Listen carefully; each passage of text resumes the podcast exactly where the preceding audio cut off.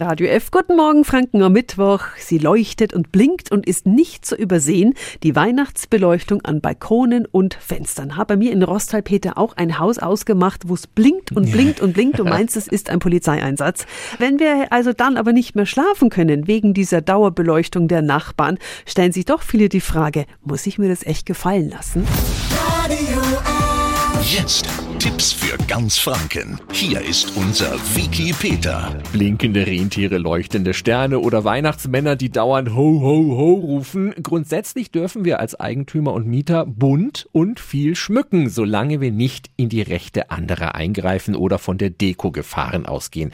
Sobald sich Lärm und Licht der Deko auf die Nachbarn störend auswirkt, können die gegen die Nichteinhaltung der Nachtruhe rechtlich vorgehen.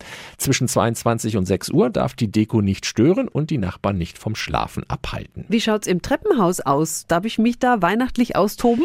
Da rate ich auch eher zur Vorsicht. Das Treppenhaus gehört zu den Gemeinschaftsräumen. Gegen so einen Adventskranz an der Wohnungstür kann auch der Weihnachtsmuffel von nebenan nichts einwenden. Gegen einen sperrigen Christbaum im Hausflur schon, denn da ist unter Umständen der Fluchtweg versperrt. Und auch Rauchermännchen oder Duftkerzen haben im Treppenhaus eher nichts zu suchen.